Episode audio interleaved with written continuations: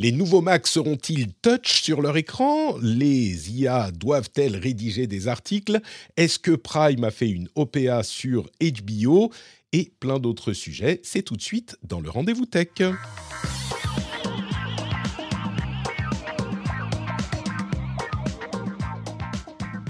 Bonjour à tous et bienvenue dans les rendez-vous tech. Le rendez-vous tech, il n'y en a qu'un, le seul, l'unique.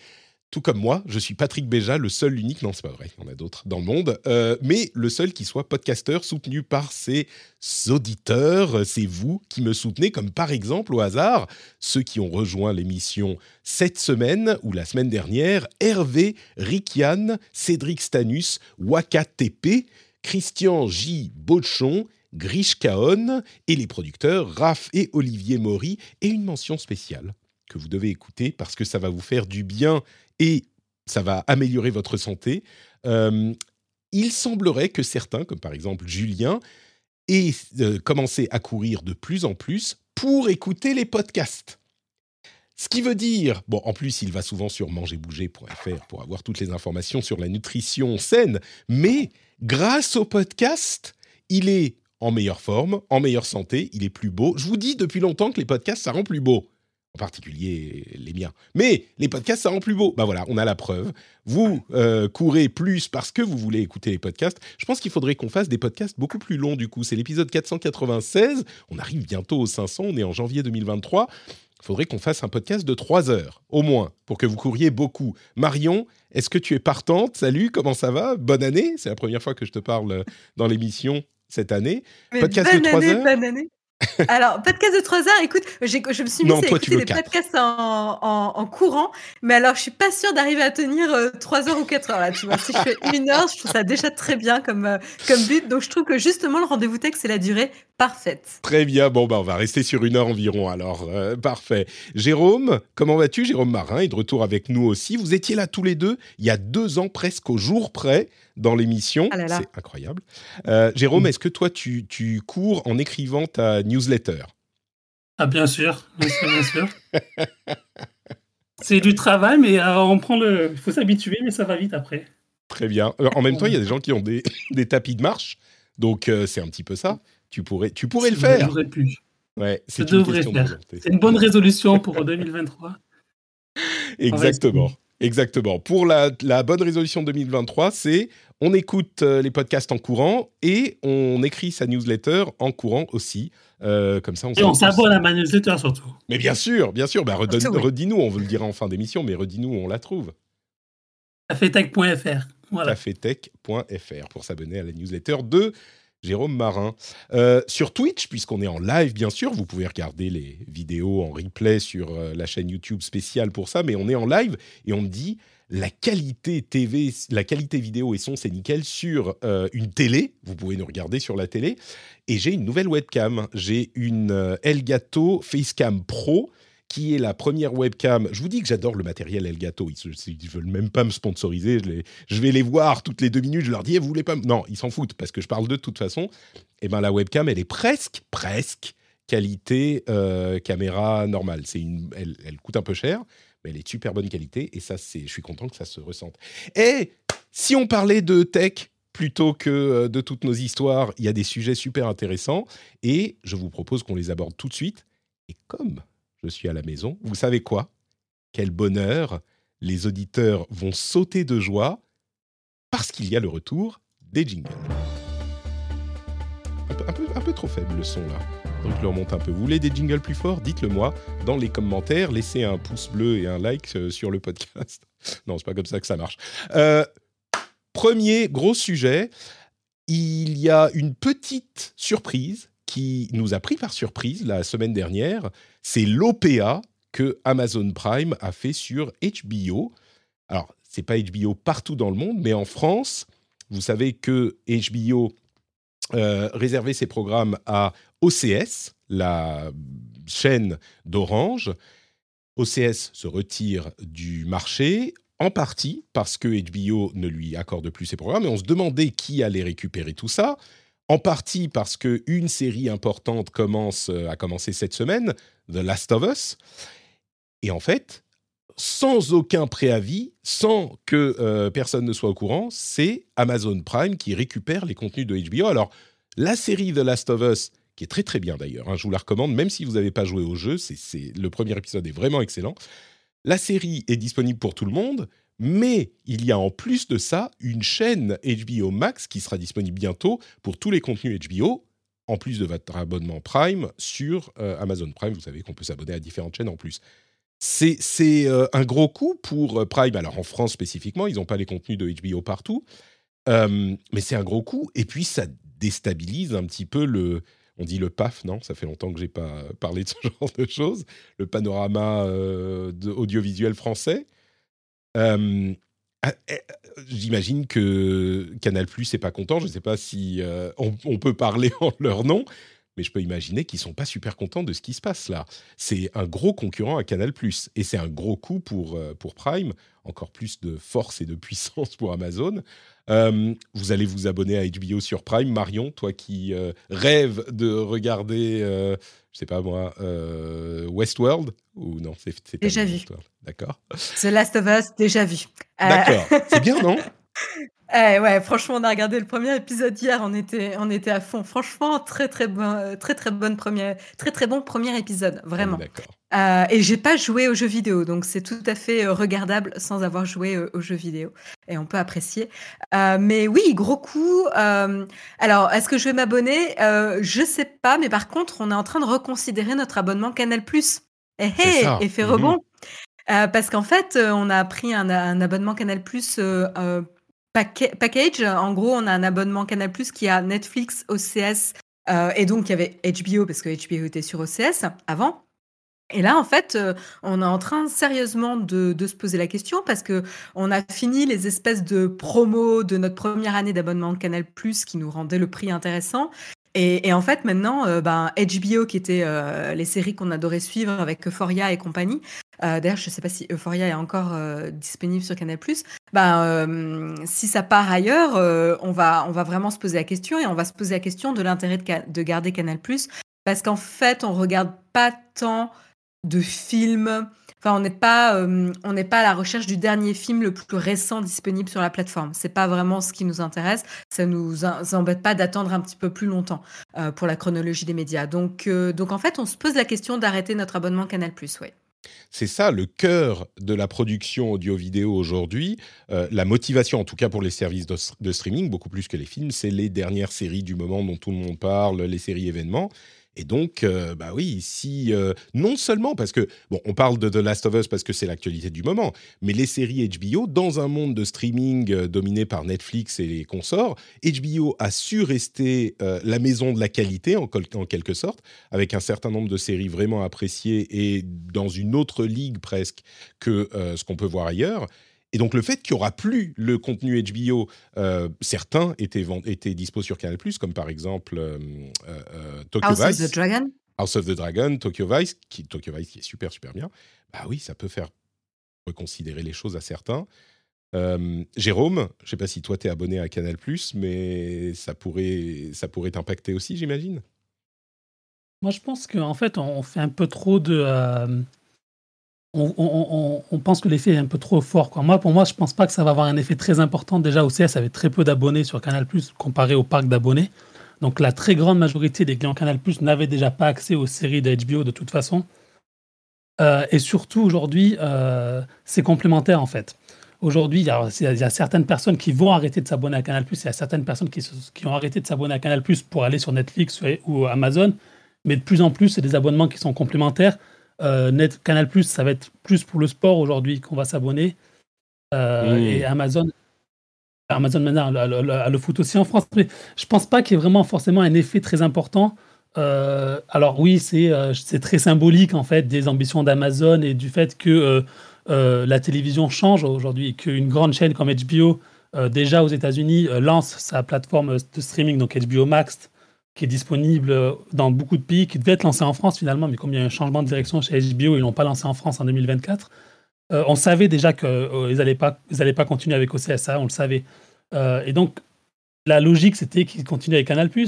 Mais le fait qu'Amazon récupère les droits, c'est plus un symbole du, du changement de, paysage que, à mon avis, l'impact sera pas forcément immédiat et très mmh. important pour Canal+, en tout cas en termes d'abonnés.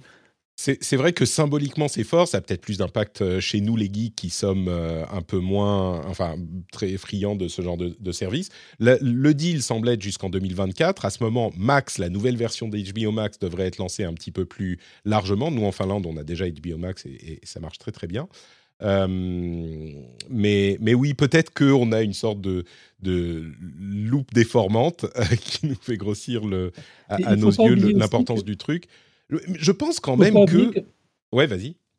Il ne faut pas oublier que Canal Plus a euh, Disney Plus hmm. et a le nouveau Paramount Plus qui vient d'être lancé. Alors, je ne sais pas si ça va marcher en France, mais en tout cas, euh, au niveau des offres de streaming, ils sont pas, euh, ils sont, pas, sans rien en fait. Hmm. Et ils ont déjà Netflix, comme Marion a Netflix dans, ses, dans des offres. Bon, après, je sais pas si beaucoup passent par Canal Plus pour avoir Netflix, mais en tout cas, il y a quand même un package qui est offert aujourd'hui. Alors oui, ils ont perdu HBO Max, ils ont perdu les séries d'HBO, mais je ne sais pas si ça va impacter vraiment le, en termes d'abonnés.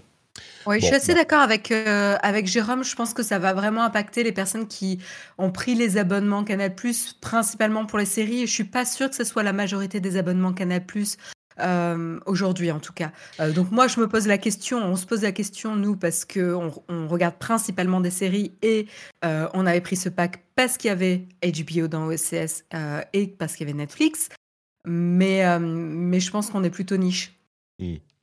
Bon, bah on verra à suivre euh, sur les, mois et les années à venir. Euh, on va reparler un petit peu d'intelligence artificielle avec évidemment, évidemment, OpenAI.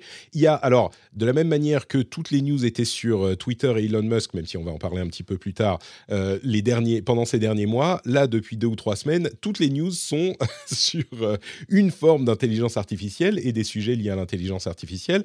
Il y a plusieurs sujets que je voudrais évoquer aujourd'hui et le premier d'entre eux, je ne sais pas si je vais peut-être euh, en, lister plusieurs, mais l'un euh, des, plus importants, là encore symboliquement, parce que c'est pas forcément la première fois, mais là ça, fait un peu plus de bruit, c'est que CNET, le site euh, d'ActuTech, a testé depuis novembre l'écriture d'articles par intelligence artificielle. Alors encore une fois, c'est pas tout à fait tout à fait les premiers, mais ils l'ont fait depuis novembre sans prévenir qui que ce soit et ils vont clarifier la chose, ils vont dire que désormais certains articles enfin les articles écrits par intelligence artificielle sont écrits par une IA, enfin sont euh, assistés par une IA et revus par des journalistes, ce qui est déjà le cas, et c'est euh, certains types d'articles spécifiquement, hein, des choses comme des données financières, ce genre de choses, euh, ce genre de, de, sujets.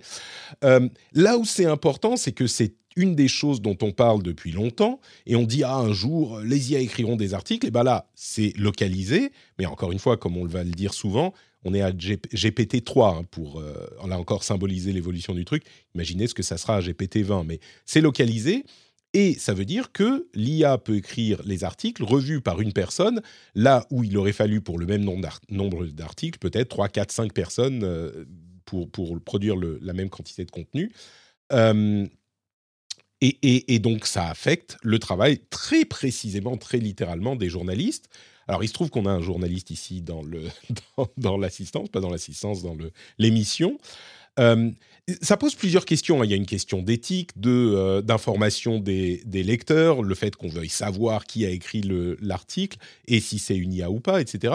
Il y a aussi la question du, travail. Euh, d'une manière générale, je suis curieux de savoir, Jérôme, ce que tu penses de cette tendance. Est-ce que tu penses que c'est important, que ça va grandir Enfin, on en parle beaucoup en théorie. Là, on a une application concrète. Qu'est-ce que ça t'évoque du coup, Jérôme? Mmh. Euh, alors déjà, ça existait déjà depuis longtemps. Euh, AP, donc euh, Associated Press, qui est la grande agence américaine de, qui est un peu l'AFP américaine, fait ça depuis longtemps pour les résultats financiers d'entreprise, qui sont des. alors moi, j'en ai écrit quand j'étais jeune, donc c'est très rébarbatif, c'est toujours la même chose. Ils ont fait tant de chiffre d'affaires, ça a augmenté de tant de pourcents, ils ont perdu de tant d'argent et ça a augmenté de tant de pourcents, voilà.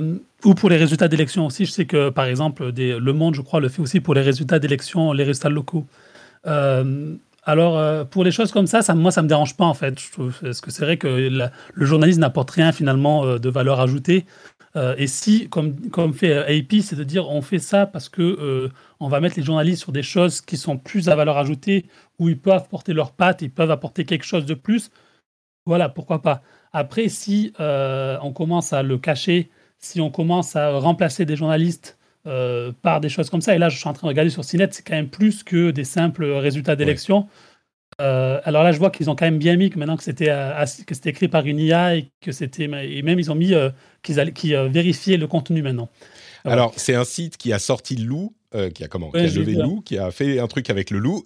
et donc, Cinet a répondu ensuite, après coup, après que le. Alors, c'est un mini scandale, hein, mais après que le, sujet soit sorti. Au début, ne le faisaient pas. Euh, mais oui, effectivement, maintenant ils disent qu'ils vont le faire et c'est plus large que euh, ce qui était fait par le passé. Mais tu penses pas que si ce genre de pratique devient commune, forcément, ça va affecter le, travail des journalistes. On dit donc ils vont, ils vont pouvoir se concentrer sur des trucs à plus forte valeur ajoutée.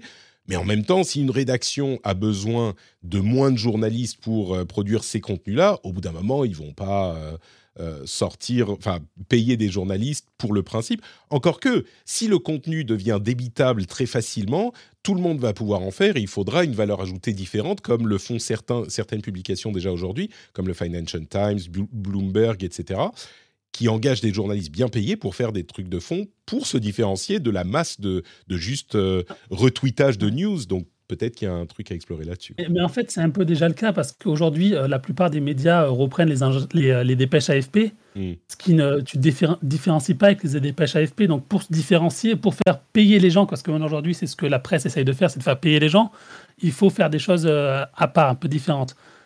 Donc, à la limite, les, moi, je sais pas, il faut voir comment ça se passe, mais je pense que les, les, patrons de presse vont dire ça, vont dire voilà, tout ce qui nous rapporte rien aujourd'hui, ça va être gratuit, on va le faire, on va, on va utiliser une IA, donc ça nous coûtera moins cher, et on va utiliser des journalistes pour faire des choses plus intéressantes. Après, il y aura toujours la tentation de dire bon, on va embaucher moins de journalistes. Malheureusement, je crois que c'est déjà le cas, quoi. Enfin, c'est un peu une, une, évolution naturelle ça pose un peu la question de voilà, qu'est-ce qu'un journaliste? Qu'est-ce que le journaliste Est-ce que le journaliste qui reprend une dépêche AFP, qui fait juste du copier-coller, est-ce que c'est un journaliste? Est-ce qu'il apporte quelque chose ou pas aujourd'hui? Ouais. Voilà, on, euh, appelle d'ailleurs euh, dans les catégories de journalistes, il y a aussi les newsers. Je ne sais pas si ça se, passe dans C'est ça. Voilà. Et c'est une catégorie spécifique et c'est généralement pas le travail que les journalistes vont aller rechercher en priorité. Bien sûr. Pour expliquer aux gens, enfin, je ne sais pas si tout le monde sait, le travail, c'est on a une dépêche AFP, donc une dépêche AFP, l'agence France Presse qui fait un article, on fait un copier-coller, on change de titre, on met peut-être un chapeau et c'est tout quoi. On envoie ça et on signe euh, à l'AFP ou avec l'AFP. Et aujourd'hui, malheureusement, c'est une grande partie de la production des médias en ligne parce qu'il faut faire du volume, il faut faire des pages vues. Et donc, euh, ça permet, ça, ça, ça, peut être très, très facilement remplacé par une IA. Après, est-ce qu'une IA euh, peut remplacer des journalistes pour faire des papiers de valeur ajoutée? Potentiellement, parce qu'on voit aujourd'hui que ChatGPT peut faire des choses très fortement à valeur, à valeur ajoutée. Le seule question, c'est est-ce que c'est est -ce c'est euh, euh, fiable en fait? Aujourd'hui, ça ne l'est pas. Bah justement, ouais. Euh, justement, on a d'autres sujets sur ce, sur cette, dans le domaine de l'IA. Et, effectivement, tu as complètement raison. La, question, c'est est-ce que c'est fiable? Enfin, il y en a, plusieurs. Moi, ce que, j'aime bien, c'est penser à, comme je le disais tout à l'heure, ce qui se passera dans 5 ans, 10 ans, 20 ans avec ce genre d'outils. Euh, mais il y a des questions qui se posent aujourd'hui. L'une d'entre elles, c'est est-ce qu'il faut les interdire à l'école? Il y a un article intéressant, un éditorial de Kevin Roos euh, au New York Times qui dit ça sert à rien de bannir les intelligences artificielles à l'école pour trois raisons. D'abord, vous pourrez pas. Euh, comment faire pour bannir l'utilisation de l'intelligence à l'école? C'est impossible. Enfin, l'utilisation de l'intelligence à l'école l'utilisation de l'intelligence artificielle pour faire des devoirs. le lapsus. Euh, non, pour faire ses devoirs, bon, bah, le chat GPT est utilisable partout, les gens vont être euh, malins et l'utiliser de manière intelligente. Bref, même si on peut repérer, c'est compliqué. Mais les autres euh, arguments sont plus intéressants. Il dit ça peut être des outils d'éducation hyper intéressants, utilisés par le euh, professeur. Et encore plus, bon, je vous résume en deux mots, hein, l'article sera dans la newsletter, mais euh, le dernier argument est encore plus important, c'est que l'intelligence artificielle, encore une fois, dans euh, deux ans, trois ans, ce genre d'intelligence artificielle générative, bah, elles seront partout. Et elles seront dans le monde professionnel, dans la vie adulte. Et donc, le bannir, bah, c'est pas rendre service aux, aux élèves.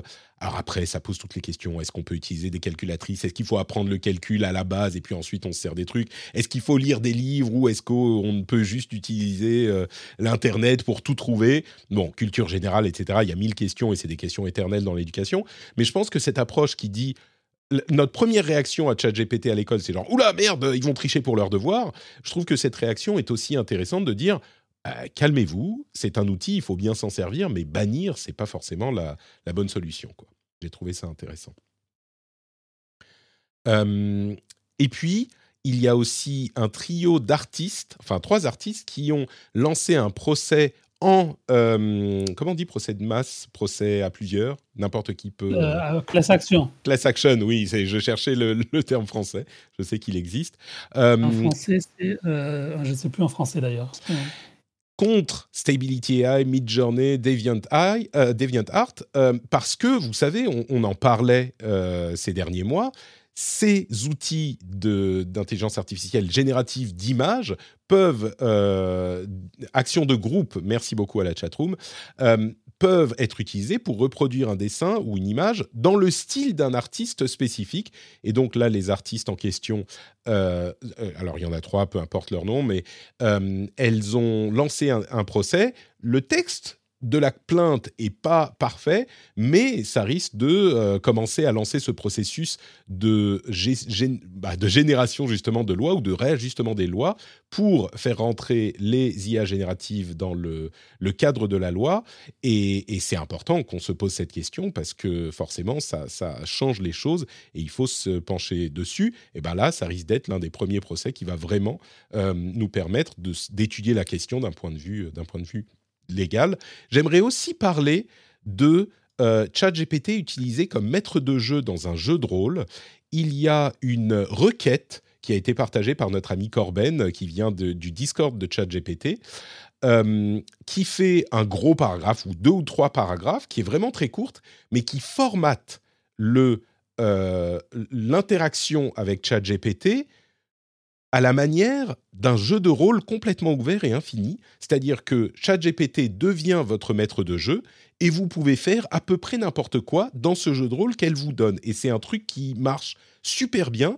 Le fait que ça vienne simplement, c'est pas un programme qui a été écrit, une, IA qui a été spécifiquement euh, designée pour ça, c'est simplement une requête dans le ChatGPT euh, existant qui dit des choses comme alors tu commences ta réponse par tel type de phrase, tu donnes tant d'options et tu ne réponds jamais autre chose que ça, et puis tu proposes tel et tel truc. Et en plus, on intègre des illustrations générées en temps réel par une autre IA qui va être intégrée à, ce, euh, à ce, tes réponses. Donc, on dit ce qu'on fait, ils nous disent ce que ça donne, on dit ce qu'on fait, ils nous disent ce que ça donne, ils nous donnent quelques options ou une option libre. Ça marche incroyablement bien. Ça, aussi, ça sera dans la newsletter, vous pouvez aller essayer vous-même, mais c'est euh, encore un truc qui me, surprend énormément dans l'utilisation des IA.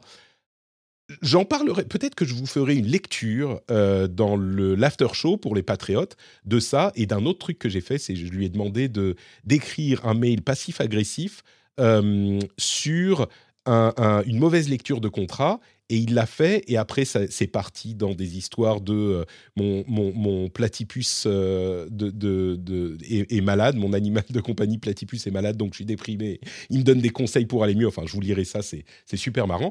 Mais donc, sur ces sujets, bannir ChatGPT à l'école, les procès qui vont commencer, ou si vous avez testé cette, euh, IA, cette version jeu de rôle, je suis curieux de savoir si ce que vous en pensez. Peut-être que Marion peut nous dire, je sais que tu as testé un tout petit peu le jeu de rôle toi aussi, c'est incroyable, non? Ouais, c'est assez rigolo euh, de, voir comment il peut fonctionner et quand même faire euh, sortir du, texte lambda. C'est vrai que moi, je l'avais utilisé euh, principalement pour, pour générer du texte simple. Là, il va aller chercher une image, enfin, il va générer une image, etc. Après, moi, je l'ai trouvé après, c'est normal, c'est un test, mais euh, en, tout cas, l'introduction du jeu assez pauvre. Euh, il m'a répété euh, la même image sur deux, deux étapes différentes. Il m'a fait la même introduction de phrase sur, sur deux étapes. Et donc, en fait, j'ai arrêté tu vois rapidement. Les, les, bords et les contours du truc, ouais. Oui, voilà. et puis après, je trouvais qu'il n'y avait pas assez, tu vois, il y avait que trois choix et le dernier choix, c'était toujours le même. Et donc, je trouve ça assez limité. Mais alors, le dernier choix, c'est le choix ouvert. Et c'est celui que j'ai beaucoup utilisé. Tu peux faire tu peux lui dire ce que tu veux en fait. Bah, euh. moi, au début, euh, j'ai fait euh, le, jeu dont vous êtes le héros ou le livre dont vous êtes le héros et j'ai juste choisi un, deux, etc. Mmh. Tu vois, je voulais voir où est-ce qu'il allait amener, m'amener et c'était assez, assez léger ou assez, assez simple pour commencer. mais mais c'est que le début et c'est qu'un exemple de, de, de, prompt et je trouve ça assez impressionnant juste avec ça, juste avec ce court texte d'arriver à développer quelque chose comme ça. C'est assez fascinant à tester. Hein. Franchement, j'encourage euh, tout le monde à, tester juste par curiosité pour voir les capacités euh, du, mini-jeu de rôle. C'est ça qui est particulièrement impressionnant. Je trouve que c'est vraiment dans le chat tel qu'il existe. On lui fait une requête détaillée en disant tu dis ça, tu dis ça, tu le dis comme ça, tu fais comme ça.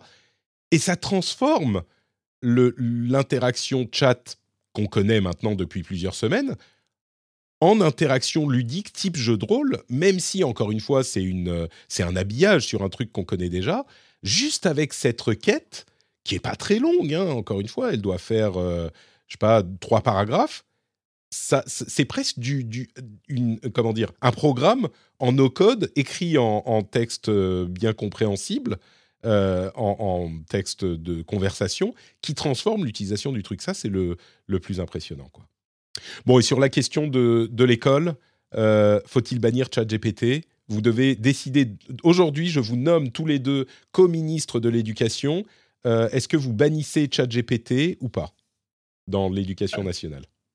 Tu peux le bannir, mais comment tu, euh, tu vérifies que les élèves n'utilisent pas? C'est ça aussi la question. Oui, il y a, cette limitation. Euh, moi, je suis plutôt de ton avis, euh, Patrick. Euh, c'est-à-dire, on a vu ça avec Encarta, avec n'importe quel, type de Wikipédia. Enfin, c'est vrai que j'ai cité Encarta, ça fait un peu vieux, mais Encarta, Wikipédia. non, mais c'est à l'époque, c'est vrai, on l'a vu à l'époque ah C'est vrai, moi, quand j'étais petite, c'était Encarta. voilà. Et puis, et puis, on critiquait parce qu'on dit Ah, c'est plus facile que de chercher dans les encyclopédies et dans la bibliothèque. Enfin, Ça revient au même. Tu fais des recherches, il faut juste croiser tes sources pour vérifier que l'information est, juste. Et c'est vrai que tu as moins cette garantie avec euh, Wikipédia. Mais euh, ChatGPT, finalement, ce qui est intéressant, c'est justement t'assurer de la véracité de l'information. C'est-à-dire que ce qui est intéressant, c'est que ça va simplifier l'aspect euh, brouillon, la peur de la page blanche. Finalement, tu peux passer ça relativement facilement grâce à ChatGPT et, et après, ben, itérer et aller fouiller et améliorer le texte, qui est un peu plus facile que de le pondre rien. Donc ça, mm. je trouve ça intéressant et ça va euh, pousser peut-être les, élèves à, avoir, à amener plus de valeur sur le fond que sur la forme. Euh, même si on s'intéresse beaucoup à la forme, il y a beaucoup d'intérêt aussi à s'intéresser sur la, à, la, forme. Mais euh, voilà, quand tu fais un exposé sur, je sais pas, la Seconde Guerre mondiale, c'est peut-être plus intéressant d'aller vérifier les faits, les dates et les implications géopolitiques euh, de s'assurer que tu as bien rédigé euh, la chose. Euh, ça dépendra des matières, évidemment. Bref, il y a un intérêt, je trouve, à apprendre aux gens comment l'utiliser correctement, à bien formuler des prompts pour pouvoir se concentrer sur là où l'humain peut apporter plus de valeur, sur l'intelligence que l'humain peut mmh. apporter. Que une intelligence artificielle sera toujours limitée. Je trouve très optimiste. Moi, je pense que la plupart des étudiants vont faire ChatGPT copier-coller et puis ils vont prendre leur téléphone ou, pas, ou allumer leur PlayStation et puis ça sera fini quoi. Oui, non mais bien sûr, bien sûr. Mais euh, je trouve ça intéressant d'apprendre à utiliser la technologie euh, et donc du coup, euh, tu vois, il y a un certain génie à chercher à faire le moins d'efforts possible en utilisant les technologies autour de, de toi. Tu traînes trop avec Jérôme, toi, Marion. Avec Jérôme, l'autre Jérôme, ton Jérôme. ah bah, on n'est pas ensemble pour rien. Hein. non, mais c'est vrai, il y a un certain génie à faire le, le minimum d'efforts c'est ces personnes-là aussi qui vont développer des outils et, des technologies qui vont nous permettre de faire des tâches ou des jobs qui sont plus intéressants et plus enrichissants. si tu sais le nombre de fois que j'ai eu dans mon carnet de, comment, carnet de parents d'élèves, euh, Patrick euh, fait le minimum d'efforts. S'il s'appliquait un peu plus, il pourrait avoir plus que 12. Euh, donc tu as raison, c'est des gens très bien qui font ça. Très très bien. Il est trop tôt. Mais disons que je suis d'accord que alors il y a la question de faut savoir est-ce qu'il faut savoir le faire sans les outils pour ensuite vraiment le comprendre? Je crois que la question est légitime. C'est-à-dire est-ce qu'il faut savoir faire euh, 1 plus 2 et 12 divisé par 3 à la main avec, les petits, avec le crayon avant de commencer à utiliser la, calculatrice. Je pense qu'il y a une valeur là-dedans, effectivement. Mais sur ChatGPT... En, même temps, si ton enfant arrive à utiliser ChatGPT avant d'arriver à faire ce genre d'addition, chapeau. Hein. Mais c'est pas dur. ChatGPT, si tu peux taper ah, la phrase, il te... c'est ça qui est le changement de paradigme. C'est que là où. Bon, à, quel âge tu apprends à faire, à faire des, des, des opérations? J'en sais rien, le mien il y est pas encore donc. Euh. bah, le mien il fait déjà 3 plus 2, tu ça en grande section. Ouais, ça en grande section. Ma fille y est, donc je peux te dire, tu apprends ça en grande section. C'est quel âge Moi je suis en Finlande, c'est pas la même. C'est quel âge grande section? 5 ans. Grande section, c'est 5 ans. 5 ans, très bien. Bon, ben voilà, on est à peu près au même truc. Mais euh, donc il sait pas encore lire, ok. Mais euh, effectivement, intégrer ChatGPT au-delà de la question du truc de base, c'est vrai qu'en Carta, tu voulais aller recopier mot pour mot l'article il faut que euh, l'espoir, c'est que les professeurs connaîtront ces outils et repéreront une utilisation vraiment euh, paresseuse de l'outil qui est juste un, copier-coller, et donc pourront sanctionner dans, ou, mettre simplement une mauvaise note. Peut-être que le truc, ça sera, bon, bah, tu as juste recopié ChatGPT, tu as deux. Si tu as euh, développé un argumentaire intéressant, et ah, il faut, le truc, c'est qu'il faut qu'on puisse repérer si l'argumentaire est celui de l'élève ou pas. Peut-être qu'il faudra lui faire, euh, lui faire développer son argumentaire à, euh, en classe, à l'oral ou régulièrement tester ce genre de choses. Mais si on arrive à repérer, eh ben, qu'il l'ait construit avec ChatGPT ou autre chose, bon, peut-être qu'il y a des questions d'originalité, etc. Mais oui, je pense que euh, Et puis, les autres arguments, on pense toujours à la triche. Et c'est vrai que c'est un argument important. Mais les autres arguments que développe Rousse dans, dans l'article sont importants aussi d'une part, comme tu le disais, Jérôme, bah, on ne peut pas bannir, c'est compliqué. Mais surtout, il faut apprendre à l'utiliser parce qu'ils seront partout, ces outils. Donc il faut apprendre à les utiliser de toute façon, à les comprendre, à savoir comment ils fonctionnent, etc. Donc, bon. Et apprendre, je pense aussi, euh, les limites de, de, l'IA. Ouais, c'est vrai qu'aujourd'hui, euh, comme euh, c'est l'ordinateur qui le dit, c'est vrai. Hmm. il faut aussi expliquer aux enfants que c'est pas forcément vrai qu'une IA, ça a des limites, que c'était par, par, le, par le fait comment euh, ça fonctionne en fait. Et que ça ne sera pas la vérité toujours absolue. Ouais.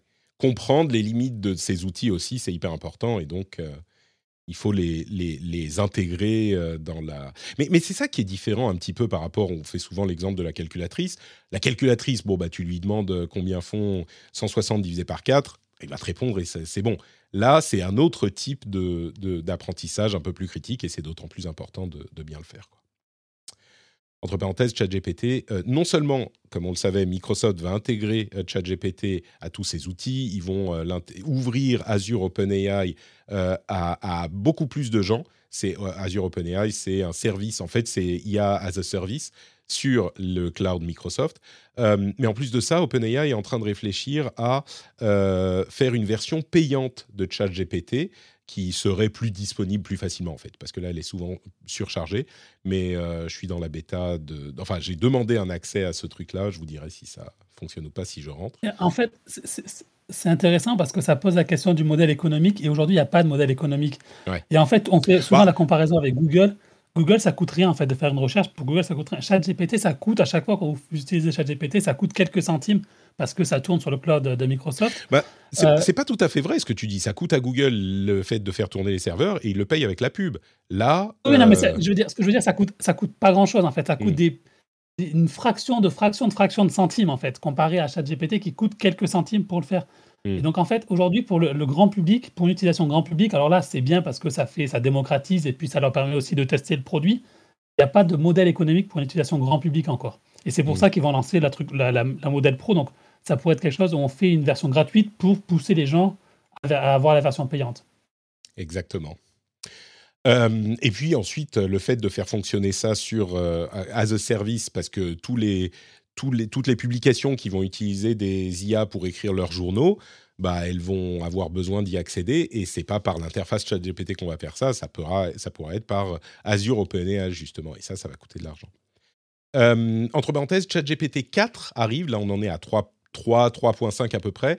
Et euh, d'après les premiers tests, euh, non seulement il a genre 500 fois plus de données sur, sur lequel il a été entraîné, c'est le cœur de, du fonctionnement, mais l'un des premiers tests, selon certains, c'est il peut écrire un livre de 60 000 mots sur une simple requête. Genre, on lui dit écris un livre de sur tel sujet, et eh ben, il peut écrire un livre entier. Là où aujourd'hui, euh, c'est quelques paragraphes. Donc, euh, bon, ChatGPT, c'est ce qui arrive demain. Hein. C'est déjà en test maintenant, c'est en cours d'arriver, c'est même pas en développement. Euh, bref, on, en reparlera à ce moment. MacBook. MacBook, enfin MacBook, les Mac, une nouvelle vraiment surprenante. même si certains la prophétisaient depuis longtemps, Apple serait en train de euh, développer des écrans tactiles pour ses Mac. Pourquoi je dis que c'est surprenant? Parce que l'argument d'Apple contre les écrans tactiles sur les ordinateurs, ça a toujours été que c'est pas ergonomiquement pratique euh, quand on est assis à un, bureau ou même avec l'ordinateur sur les genoux, bon, sur les genoux, c'est peut-être un petit peu moins dur, mais lever le bras pour toucher l'écran, bah, c'est pas pratique. Sauf que sur PC, c'est visiblement assez populaire, c'est un argument marketing aussi. Et puis, ça pourrait servir à Apple pour euh, uniformiser ses OS, un petit peu plus encore qu'ils ne le sont aujourd'hui. Donc, intégrer des fonctionnalités tactiles au Mac permettrait de mieux faire tourner les applications développées pour iPhone ou iPad. Bref, euh, le, euh, la, date de sortie de ces Mac avec écran tactile, ça serait selon Mark Gurman de, Bloomberg. Je parlais tout à l'heure des, gens qui savent des choses ou qui amènent de la valeur ajoutée qui est euh, privilégiée par des, magazines comme Bloomberg. Ben, Gurman, est certainement dans le domaine de la tech l'une des, des personnes qui, a, qui, qui apporte le plus de valeur ajoutée. En l'occurrence, il dit que les premiers MacBook Pro avec écran tactile pourraient arriver en 2025. Alors, c'est pas demain non plus, mais c'est pas dans dix ans. Euh, deux questions. Est-ce que vous y croyez? Et peut-être que je vais poser la question à Mario, parce que... À Mario. Marion. Euh, c'est un compliment venant de moi. Euh, à Marion, parce que tu, es une spécialiste des, des interfaces utilisateurs. Est-ce que c'est pas une hérésie, un écran tactile sur une, euh, un, ordinateur euh, portable ou non. Euh, et puis, est-ce que tu crois du coup à cette, à cette rumeur? Pour être honnête, il y a quelques années, je t'aurais dit c'est ridicule, ça marchera absolument pas. Et en fait, je suis de moins en moins, enfin, je, je suis de plus en plus ouverte à ça, tout simplement parce que les usages évoluent. Ben oui, parce qu'en fait, même moi, je m'aperçois que euh, entre mon iPhone, mon iPad et mon Mac, je me retrouve à vouloir toucher l'écran de mon Mac parce que j'oublie qu'il est pas tactile et que je mmh. je sais plus sur quel, euh, quel appareil je suis. Et donc, intuitivement, je vois un écran, je veux toucher l'objet pour euh, zoomer dessus, pour, pour le bouger, etc. Moi, je travaille avec des, des outils de design type Figma où tu pourrais manipuler ce, ce, ce type d'objet et ça serait beaucoup plus pratique qu'un trackpad ou une souris. Euh, et en fait, je m'aperçois que moi-même, je me retrouve sans faire exprès de temps en temps à mettre le doigt sur l'écran parce que j'oublie que c'est un, ordinateur. Donc, en fait, euh, je pense que les usages ont, beaucoup évolué ces dernières années. On voit que toute la jeune génération, euh, c'est beaucoup plus intuitif pour eux de toucher directement l'écran montrant l'objet que d'interagir avec un, clavier, une souris ou un trackpad.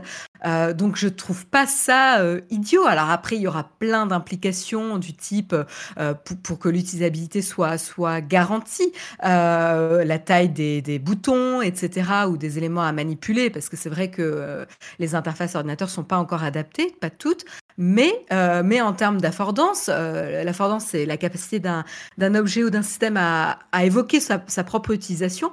Bah, en fait, pouvoir directement toucher l'objet sur un écran, c'est le plus évident. Euh, et donc, du coup, bah, c'est vrai que c'est le plus intuitif finalement quand il mmh. pense. Après, que ce soit optimisé pour ça, bah, on n'y est pas encore complètement. D'accord.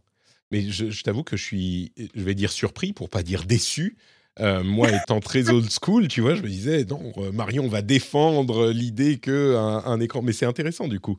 Euh, il faut se rendre à l'évidence que les usages évoluent. Et en plus, bon, il y a cet aspect que j'ai évoqué aussi. bah, ça arrangerait bien Apple de pouvoir rapprocher. Moi, je ne pense pas qu'ils vont tout à coup faire une fusion entre les deux OS. Enfin, on ne sait jamais de quoi l'avenir sera fait, mais rapprocher encore un petit peu plus iOS et iPadOS et macOS. Euh, on a vu que ce rapprochement a déjà commencé hein, depuis longtemps avec l'inclusion des, applications et des apps euh, iOS sur Mac. Et c'est vrai que là, bah, pour que ça fonctionne bien, un écran tactile, ça pourrait aider, moi, même si moi j'aime bien le, faire au trackpad. Euh, est-ce que tu crois du coup, Jérôme, qu'il y a une raison plus pratique, genre bah, ça nous, permet de plus développer l'écosystème ou ça permet de donner plus de, de, comment dire, relevance? En, français. Euh, juste avant de, répondre à ta question, je vais te décevoir encore plus c'est que moi j'ai un écran tactile depuis des années, hein, parce que j'ai un Chromebook Pixel qui est tactile. Euh, au début, je me disais c'est un, un, accessoire, enfin c'est un gadget, je n'utiliserai jamais. Et en fait, comme Marion, quand j'utilise un autre ordinateur, je vais toucher l'écran. Ah oui. Pour, euh, ah oui, et, en fait c'est des réflexes. Et tout à l'heure, j'essayais de me dire, de, de dire pourquoi j'utilise l'écran tactile et j'arrivais pas à le dire en fait. J'ai utilisé l'écran tactile, c'est naturel pour moi sur certaines mmh. utilisations d'utiliser l'écran tactile. Euh, et, et, notamment, et je, vois ma, ma, fille qui donc a 6 ans, elle, utilise, elle utilise que l'écran tactile. Donc les, jeunes aujourd'hui, ils sont tactiles et euh, utiliser une souris, utiliser un trackpad, ben, ça les intéresse pas. Et euh, voilà, donc euh, il y a vraiment un marché. Et je pense que pour Apple, c'est aussi ça en fait, c'est de se dire, pendant longtemps, l'écran tactile, c'était un peu un gadget. Et aujourd'hui, c'est de moins en moins un gadget. Enfin, ça reste un gadget, il faut être, faut être honnête. Mais c'est un gadget qui est utile. Hmm. Et ils se disent peut-être, hein, je ne sais pas, je ne suis pas dans le cœur de leur réflexion, mais il y a les jeunes générations qui arrivent, qui, sont, qui ont été biberonnées à l'iPhone et à l'iPad. Euh, et qui vont peut-être un jour acheter un Mac, qui ont peut-être un Chromebook euh, parce que leurs parents ont acheté un Chromebook qui est tactile, est-ce qu'ils vont aller sur un Mac qui n'est pas tactile? Hmm. Je pense que c'est aussi un peu ça le côté de la réflexion, c'est de se dire il faut rester un peu dans l'air du temps. Euh, et puis de toute façon, ça dérange personne. Quoi. Si ton Mac il est tactile, tu n'as pas envie d'utiliser, ben, tu l'utilises pas. J'ai jamais compris l'argument en fait de dire il faut pas que ça soit tactile. Si les gens veulent pas l'utiliser, ils l'utilisent pas, à part peut-être le coût. Mais je sais pas si c'est un coût très important sur un Mac Pro non, ça va pas changer beaucoup. Le, coût va pas va pas évoluer. Euh, c'est peut-être euh, effectivement plus une euh, question d'usage. Oui, vas-y. Pour, rebondir sur ce que Jérôme disait, ça, ça, ça, ça n'embête personne le, tactile, sauf dans le cas de la touch bar. cette espèce de touch bar tactile qui est de la plaie de l'humanité que ne, personne n'utilise et qui, merci euh, Apple a avoué son échec et l'a fait disparaître. Mais moi, j'ai encore un Mac les traumas. avec touch, touch, bar avec les boutons qui changent et je ne ah. sais jamais où. Ma pauvre. voilà, je me plains, mais bon, ça va, j'arrive à vivre avec. C'est sûr que c'était une expérience qui n'a pas vraiment réussi. Mais c'est vrai que, alors, d'une part, euh, on n'est pas obligé d'utiliser l'écran tactile nous-mêmes, et puis on n'est pas obligé d'implémenter les usages euh, de manière, euh, enfin, de l'utiliser pour tout, quoi. On a quand même le trackpad, et ça peut être pratique quand c'est pratique, mais on n'est pas obligé de le, faire pour tout. Il y a cette uniformisation des, des développements qui peut être bonne pour Apple, mais je crois que vous m'avez convaincu, c'est aussi et peut-être surtout une question d'usage et de euh, génération. Et, c'est hum, un truc qu'évoque euh, Gurman d'ailleurs. Euh, c'est assez cohérent de se dire que bah, aujourd'hui, on, en a trouvé des usages utiles et puis surtout les gens, les gens ont, grandi de manière différente. Quoi. Donc Apple peut imaginer que d'ici à 2025, ça sera un petit peu plus nécessaire pour eux. Bon. Très bien, donc euh, revirement à, 180 degrés pour Apple, c'est pas la première fois, mais c'est pas la première fois et on verra ce que ça donne. Autre chose euh, qu'évoquait la chatroom aussi, il faut dire que souvent, quand Apple implémente quelque chose qui existe depuis longtemps ailleurs, ils le font mieux que les autres. Souvent, hein, pas toujours, mais souvent. Et donc, peut-être que euh, l'utilisation, même si j'ai du mal à imaginer une utilisation tactile complètement différente sur un MacBook de ce qui existe déjà, mais qui sait, peut-être que ça sera mieux fait. Quoi d'autre, quoi d'autre? Bah écoutez, je crois que on va faire une toute petite pause pour vous dire à quel point j'aime mes auditeurs. Il y en a un qui a laissé un commentaire sur euh, iTunes. Il y a eu plusieurs commentaires très élogieux sur iTunes. Je vous remercie tous euh, très chaleureusement. Euh, et, c'est Son, Son, Chani qui dit Le rendez-vous tech a su s'imposer comme une référence francophone dans le domaine et c'est plus que mérité, plus que mérité, merci. Patrick est très sérieux dans le traitement de ces sujets sur le fond peut-être, sur la forme, je suis moins sûr. Il les traite de façon approfondie avec ses chroniqueurs. Pas de fanboyisme, si un sujet est couvert, c'est qu'il a de l'importance, que ce soit positif ou négatif. Patrick se fait régulièrement l'avocat du diable, si souvent même qu'il a son jingle pour les situations, pour ces situations. Euh, le podcast est d'une régularité exemplaire, c'est aussi euh, pour ça que je l'écoute depuis aussi longtemps.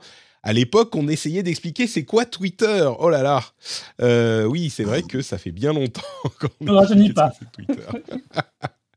en somme, imaginez un Léo Laporte avec une écharpe, beau compliment, ou un Marcus, Marcus Brownlee dans la campagne finlandaise. Ouh là très beau compliment, longue vie rendez-vous tech. Merci à toi, euh, Son Chani, et merci à tous ceux qui ont laissé des commentaires sympathiques sur iTunes ou ailleurs, hein, Spotify, etc. Je ne sais plus si on peut en laisser sur Spotify, mais si vous le faites, c'est très gentil.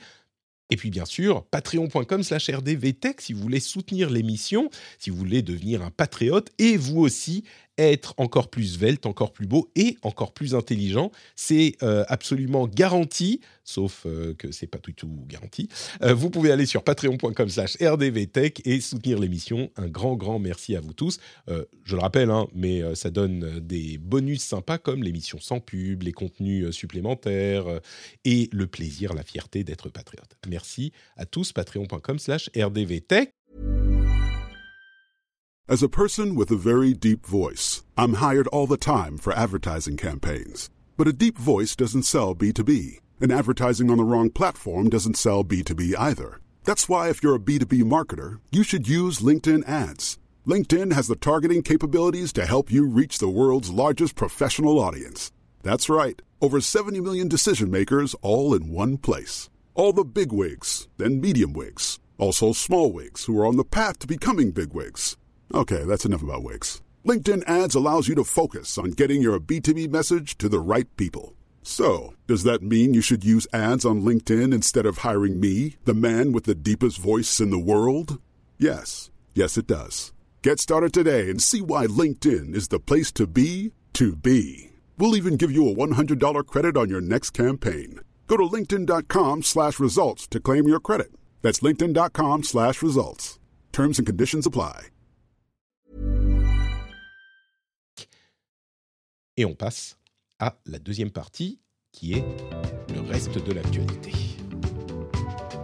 Alors, le reste de l'actualité, on devait bien parler un petit peu de Twitter quand même. Ça faisait quoi, deux semaines euh, Le truc, vraiment, euh, il y a quelques petits, petites news, genre euh, Twitter veut mettre aux enchères les, noms d'utilisateurs qui posent différents soucis. Euh, il y a le fait que les bureaux à l'international de Twitter ont visiblement été fermés parce qu'ils ne payent plus leur salaire, leur salaire, parce qu'ils ne payent plus leur loyer. Tout simplement, ils ont arrêté de payer. Donc, les employés sont devenus employés à distance, tout à coup, comme ça, ok.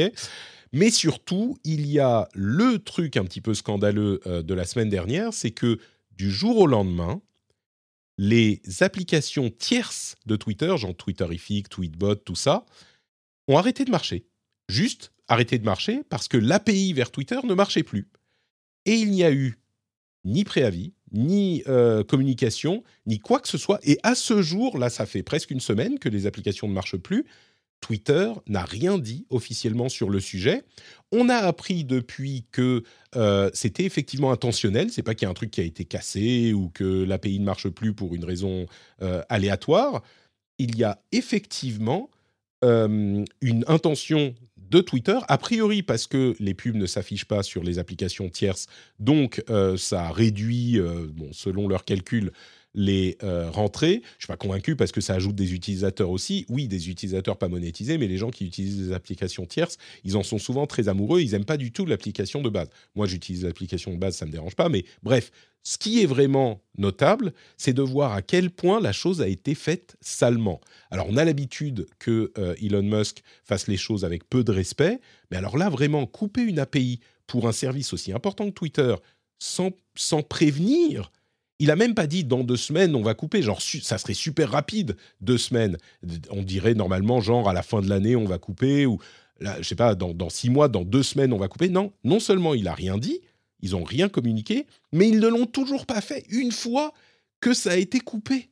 Et donc les développeurs sont complètement euh, démunis et euh, assez énervés, il faut le dire, et on peut le comprendre, face à euh, cet événement encore une fois, on a l'habitude que euh, Elon Musk fasse les choses assez salement, mais là, j'avoue que même moi, je suis euh, étonné du, manque de.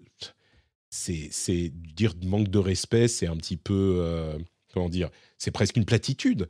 Mais enfin, c'est là, pour le coup, c'est une gifle au, visage des, gens qui développent. Enfin, je sais sais pas si ça vous fait le même effet, mais moi je suis horrifié quoi, parce par ce truc encore plus peut-être que d'autres trucs. Bon, pas encore plus, mais clairement par rapport à d'autres trucs qui sont passés sur sur Twitter et dont les gens se plaignaient, il y avait des trucs scandaleux, mais ça c'est au niveau des, des trucs vraiment horriblement irrespectueux quoi. Moi, je suis pas. Pardon. vas-y, Jérôme. Je disais juste que moi, je suis pas horrifié, je suis juste habitué, en fait. Ouais. C'est du Musk, quoi. Mais enfin, là, quand même. Marion, t'allais dire quoi? Oui, non, bah, ça, c'est triste en fait. Je, trouve ça juste triste parce que ça, ça montre un manque de respect pour une communauté qui s'est créée autour de Twitter et qui, mine de rien, euh, a respecté Twitter et a euh, contribué au succès de Twitter et s'est tourné le dos à toute une communauté d'ingénieurs et qui a quand même permis le, succès de, du réseau social. Donc, euh, je trouve ça juste un peu triste. Déjà qu'ils ont été. Parce qu'il faut bien dire que euh, les gens qui utilisent ces outils, c'est ce qu'ils appellent des power users. Hein. C'est vraiment les gens qui, utilisent beaucoup Twitter. Et donc, c'est un peu le cœur de, de, de, cible, enfin, le cœur de, le cœur de l'activité de Twitter. Alors, c'est très peu de personnes, hein, je pense, qui utilisent ces outils comparé aux 200 millions de personnes qui sont sur Twitter tous les jours euh, ou tous les mois. Mais c'est vraiment, ouais, c'est des utilisateurs très actifs qui sont là depuis longtemps et qui voilà, c'est vrai qu'il y a l'histoire, est-ce que ça rapporte rien à Twitter Donc, euh, on peut comprendre aussi euh, la volonté de monétiser les utilisateurs, mais c'était un peu un sorte de, contrat, en fait, euh, un peu non, non écrit, quoi. Voilà. Vous êtes sur Twitter, vous participez à la richesse de Twitter, et on vous laisse utiliser votre, vos applications tierces sans, sans vous monétiser. Mais tu préviens, c'est un écosystème. Enfin, c'est. non, mais bien sûr. Ah non, mais bien sûr. Moi, je suis. Ah, on, m'a rappelé dans la chatroom la, la, manière d'exprimer ce que je ressens la plus appropriée, que je, j'utilise je, d'ailleurs régulièrement, c'est que je suis choutré. Je suis à la fois choqué et outré. Mais c'est vraiment ça, je suis choutré. Euh, c'est le genre de truc qui. Bon, bref. C'est du Elon Musk. Faudrait pas être surpris. Euh, le Galaxy S23, les Galaxy S23 arrivent et on a eu des leaks. Donc, euh, ils arrivent, ils seront présentés en février. Euh, est-ce qu'il y a des choses euh, étonnantes dans cette nouvelle fournée de Galaxy S23 le, plus gros, le S23 Ultra, devrait avoir un appareil photo avec un, capteur 200 mégapixels. C'est beaucoup de pixels. mais à part ça, je ne sais pas s'il y a grand-chose de, vraiment surprenant dans les leaks, en tout cas. Il y a quoi mmh. d'autre? C'est tout C'est ça le gros, le gros truc. Hein. 200 mégapixels. Il y aura trois modèles comme d'habitude. Euh, bon, toutes les caractéristiques de ce type-là. Netflix va euh, streamer le SAG Awards. Est-ce que vous savez ce que c'est le, le SAG Awards? Est-ce que vous savez ce que c'est le SAG ah Non, euh, je l'ai appris en lisant l'article. Screen Actors Guild une sorte de, comment dire de César des acteurs. Euh. Ce, qui est vraiment intéressant, je l'avais pas mentionné la semaine dernière, mais euh, visiblement Netflix aurait aussi comme projet de euh, mettre des vidéos de, de sport, enfin de d'entraînement, de, de, training, de mise en forme. là, ils cherchent les avec Apple. De quoi, pardon? Pas avec Apple? Ben non, c'est leur truc à eux. Enfin, c'est des rumeurs. Ah mais justement, Apple avec le Nike, fait aussi. C'est avec Nike. Ils ont signé un contrat avec Nike, pardon. Avec Nike, ouais. Euh, ils vont publier, enfin, streamer le, Screen Actors Guild. Ils cherchent vraiment à se diversifier et c'est des trucs qui peuvent, euh, qui peuvent être intéressants. Enfin, le SAG, je me demande si, qui, va regarder le Screen Actors Guild Award si on n'est pas déjà un acteur qui fait pas du SAG. Ou ça, ça, a l'air d'être le genre de truc très inside baseball. Euh, mais, l'entraînement aussi, je me dis, il y a des choses encore à faire. Là où c'est intéressant sur le Screen Actors Guild, c'est euh, le live, le fait de le faire en live. Je sais plus où j'ai vu.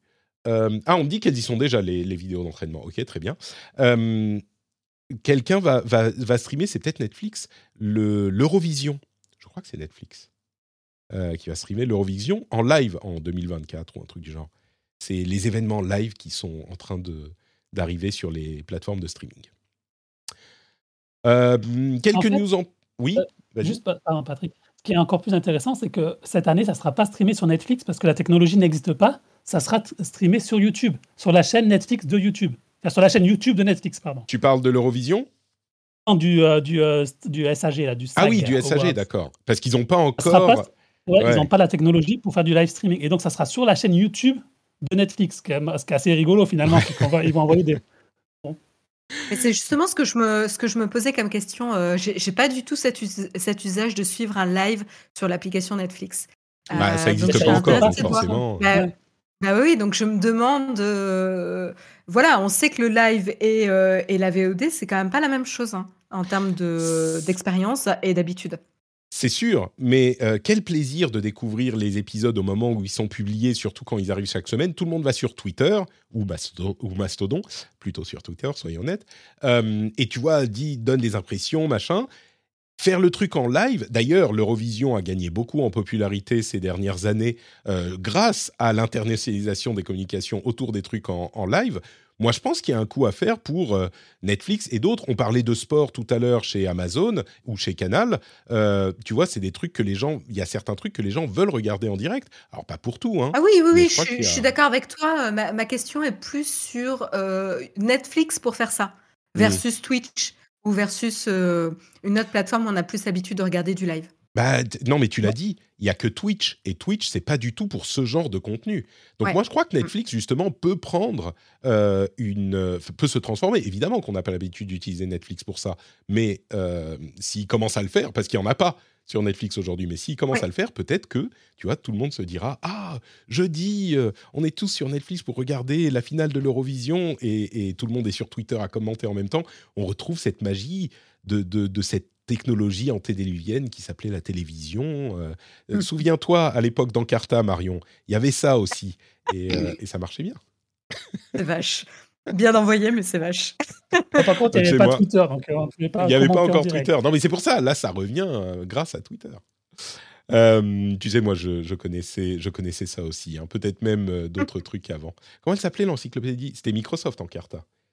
Oui, c'est ça. Et on s'est changé, on s'est changé les CD discrètement, tu vois, qui étaient. Oh, tu as tout. Il y avait même des petites vidéos, genre en format timbre-poste, et c'était fou d'avoir ce genre de, de trucs disponibles partout. C'était le moment nostalgie du rendez-vous tech. Non, mais c'est vrai, c'est le truc dont, dont, que les jeunes ne connaissent pas. À l'époque, c'est un truc que je dis souvent. À l'époque, si tu savais pas un truc et que tu n'avais pas une, un quid ou une encarta ou une, ou une encyclopédie à la maison, eh ben, tu savais pas. Tu, si tu te posais une question, genre, c'est ça. Et bah, tu, si tu si t'avais pas la réponse, si tu n'avais pas euh, les parents, les amis qui pouvaient te répondre, qui étaient là pour la soirée, bah c'est juste que tu savais pas. C'était terminé. La conversation s'arrêtait là. Moi, ce que je faisais, c'est que j'allais chez les copains qui avaient euh, Encarta pour euh, piquer leur Encarta et en profiter. Et, les riches avaient des encyclopédies et les trucs genre les trucs de, de riches pauvres c'était deux volumes, les trucs de riches riches c'était genre 10, 15 volumes quoi. Et bref. Euh, bon, on conclut en disant euh, la Chine a euh, réactivé, enfin a autorisé Didi à remettre ses applications sur l'internet chinois. Si vous ne savez pas ce qu'est Didi, c'est entre autres une app de VTC, mais ils font beaucoup de choses. C'est un signe de plus que la Chine a décidé de faire marche arrière dans son attaque contre la tech. Peut-être qu'ils ont atteint leur objectif, mais il semble aussi que les impacts économiques aient été trop importants et du coup, il semble réouvrir un petit peu les vannes de manière contrôlée, mais pour le développement des euh, grosses entreprises tech et gaming d'ailleurs. C'est important hein, parce qu'ils ont vraiment, ils avaient vraiment fermé les vannes. On, avait parlé d'Alibaba, Jack Ma, tout ça pendant un certain temps. Ça doit faire deux ans. Et là, ils semblent vraiment faire marche arrière. Euh, l'autre truc qui fait marche arrière, ou plutôt qui recommence à faire marche avant, c'est les valeurs des crypto-monnaies euh, qui montent de 20 à 25% entre Bitcoin, euh, Ether, etc. Donc depuis le début de l'année, ça remonte un petit peu à voir si ça durera. Mais, mais, mais c'est un, un changement important aussi. Bon, je ne suis pas certain que la confiance revienne dans les crypto-monnaies non plus, mais on continuera à suivre ça. Et voilà pour notre émission. Merci Marion, merci Jérôme d'avoir été en ma compagnie. C'était euh, éclairant comme toujours. Si on veut un petit peu plus de vous sur Internet, où peut-on aller? Marion, Twitter ou moins Twitter? Oui, oui, oui. Alors, vous pouvez me retrouver sur Twitter euh, au pseudo Aisea Design ou tous les mardis matins sur Twitch sur la chaîne euh, Naotech pour le mug, pour euh, l'actualité de la tech. C'est à quelle heure, pardon? C'est à 8 h tous les mardis. Alors, c'est à 8 heures tous les jours de la semaine, mais moi, je fais le Marion, mardi. le mardi, oui, c'est ça. et, Jérôme fait trois jours, c'est ça? Que je dise pas de bêtises? Oui, c'est ça, ouais. Il fait le lundi, le mercredi et le vendredi. Et Guillaume fait le jeudi. Très bien. Euh, sur la chaîne, la chaîne Nowtech HQ sur Twitch. Oui. Jérôme, la newsletter et quoi d'autre? La newsletter cafetech.fr, voilà, tous les matins à 7h30. sur Twitter, je Ah bah voilà. Avant 8h, donc vous pouvez lire la newsletter et puis après aller regarder le Twitch. C'est ce que j'allais dire. Genre, attends, moi je vais. Ma newsletter, je vais la sortir à, à 7h22. Une surenchère. Et puis sur Twitter, je suis sur Jérôme Marin SF, comme San Francisco, parce que j'ai passé beaucoup de temps à San Francisco. Euh, et voilà. Très bien. Merci beaucoup à tous les deux. Pour ma part, c'est Note Patrick un petit peu partout, vous le savez. J'ai aussi une newsletter. D'ailleurs, cette, euh, cette semaine, il y aura des articles intéressants. Et je vais vous mettre un lien vers une vidéo de Science étonnante qui explique comment les IA génératives invente les images. Vraiment le processus informatique, mécanique, technique, euh, qui est hyper intéressant. J'ai appris beaucoup de choses, donc je vous mettrai ça en lien en, bonus dans les newsletters. Vous pouvez vous abonner sur notepatrick.com. Vous pouvez retrouver les liens vers tout ce que je fais. Le Discord pour discuter avec des gens sympas, le Twitch pour regarder en live, le YouTube pour regarder en différé si vous le souhaitez. Twitter, etc. Euh, j'ai même un compte Mastodon, c'est toujours notre Patrick.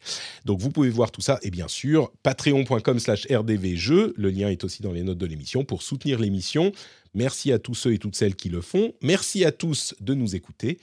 Et on revient. Ah oui, on aura l'after show pour les patriotes où je vais vous lire un petit peu de mes, de mes aventures euh, en IA. Il y avait des trucs vraiment drôles, vous allez voir.